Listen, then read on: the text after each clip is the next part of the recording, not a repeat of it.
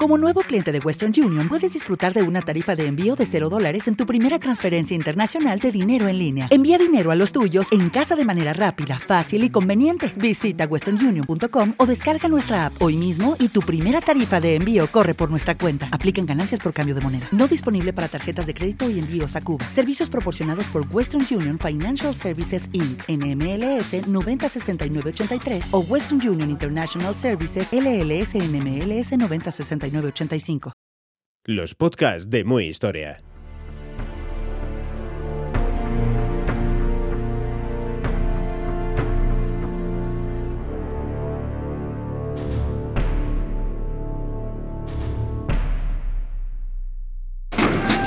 Estás escuchando Muy Historia. El eje del mal. Alemania, Italia y Japón a la conquista del mundo. Episodio 5. El fin de la Segunda Guerra Mundial. De Pearl Harbor a la rendición incondicional de Japón. La Segunda Guerra Mundial demostró la magnitud aterradora que es capaz de alcanzar un conflicto armado, el nivel de demencia que puede llevar el odio entre los seres humanos. La gente moría a la vez en Noruega y Birmania, en el ardiente desierto libio y en las heladas trincheras rusas. Los ejércitos se adaptaban a cualquier territorio y a cualquier clima con tal de seguir matando. Fue también entonces cuando se demostró que la capacidad industrial de un país era determinante para ganar las guerras.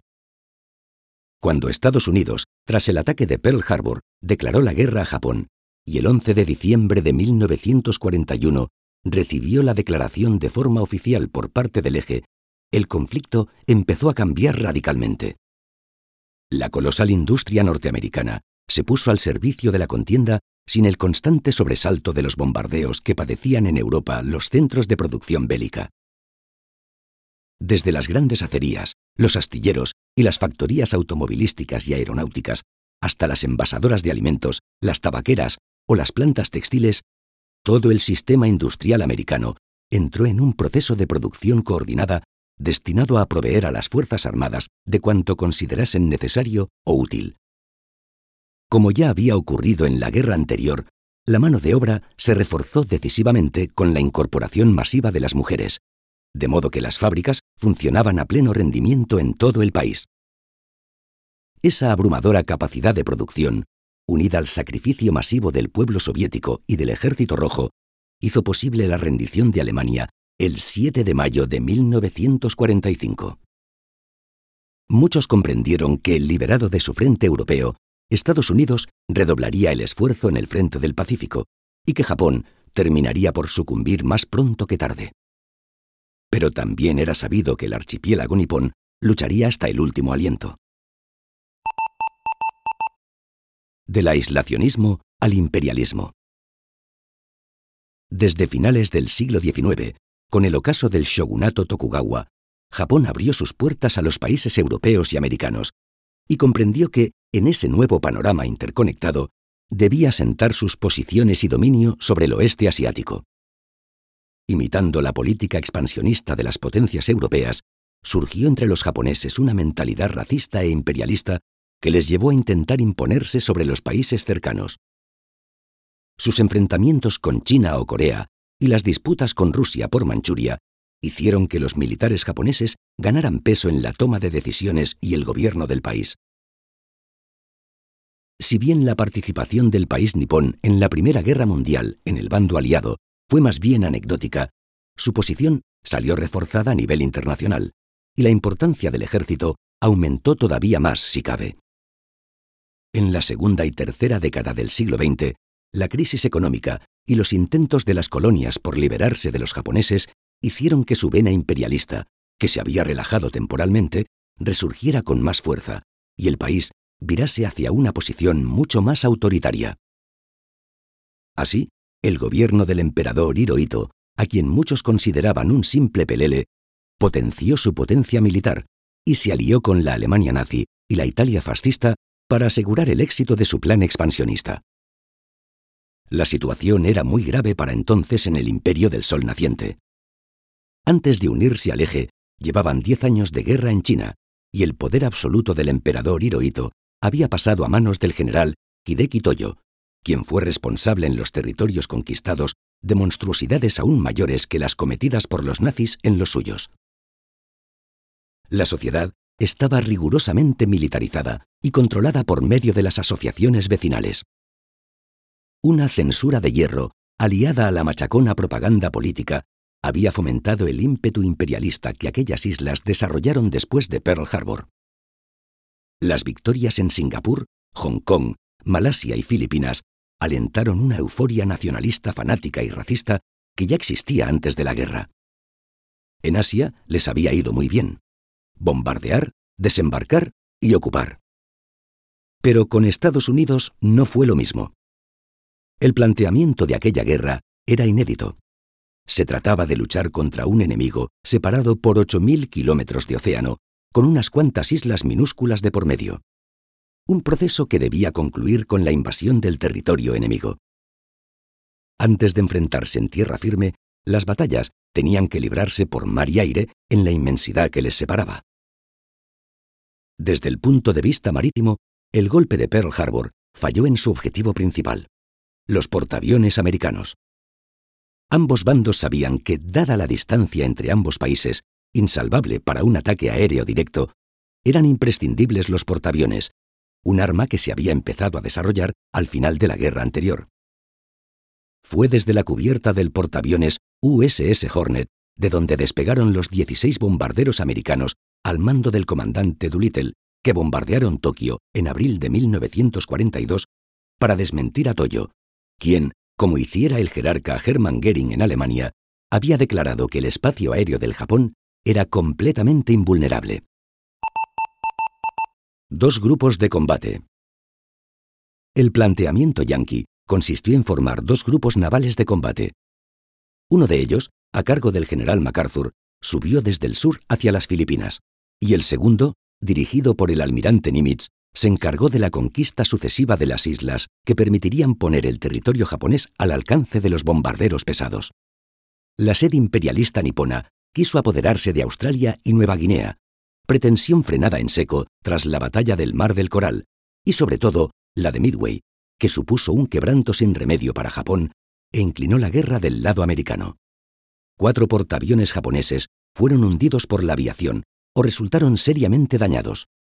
Por otra parte, los avances aeronáuticos americanos habían dejado obsoletos a los cazas nipones, los famosos modelos cero, derribados en gran número durante lo que se llamó la cacería de patos de las Marianas. La Fuerza Aérea japonesa sería irrelevante a partir de entonces. Desde mediados de 1942, Japón tuvo que renunciar a ataques importantes y se concentró en evitar la aproximación del enemigo a sus costas, para lo cual estaba obligado a resistir los inevitables asaltos a las islas intermedias que acercaban cada vez más los bombarderos enemigos al suelo patrio. La ocupación de aquel rosario de islas resultó un calvario para los americanos, quienes se quedaron atónitos ante la resolución y el fanatismo con que peleaban sus enemigos. El primer gran enfrentamiento de ambas infanterías tuvo lugar en Tarawa, un estrecho atolón coralino de las Islas Marshall que los japoneses habían fortificado endiabladamente y dotado de una guarnición de 5.000 hombres. Entre el 20 y el 25 de noviembre de 1943, aquellos desdichados lucharon contra unas fuerzas norteamericanas siete veces superiores y mucho mejor armadas, y lo hicieron de tal modo que cuando terminó la batalla solo quedaban vivos un oficial y 16 soldados. La diferencia entre los japoneses y los americanos radicaba en que, llegado el caso, a unos no les importaba morir y a los otros sí. Los marines supervivientes nunca consiguieron olvidar el hedor de aquellos seis mil cadáveres insepultos repartidos por el minúsculo atolón bajo el sol del trópico. Eso fue lo que todos decían recordar 50 años más tarde, cuando se les entrevistó para un documental sobre la batalla. La censura nipona acalló lo mejor que pudo el desastre, pero en Estados Unidos se alzaron gritos escandalizados por el coste de aquella primera batalla. A cambio de un miserable puñado de tierra en medio de la nada, la cifra de 1.700 muertos y 2.000 heridos, además de la pérdida del portaaviones Liscon Bay, hundido por un submarino japonés, resultaba inaceptable. Luchar hasta el final. Si para dominar un atolón debía pagarse ese precio, los críticos se preguntaban cuántas bajas costarían las islas más grandes antes de llegar a territorio japonés. Pero así iban a ser las cosas en adelante. Los japoneses luchaban hasta la muerte y no pensaban dejar de hacerlo. Para ellos, rendirse estaba fuera de toda discusión. Ya no podían pensar en atacar, pero resistir era su especialidad.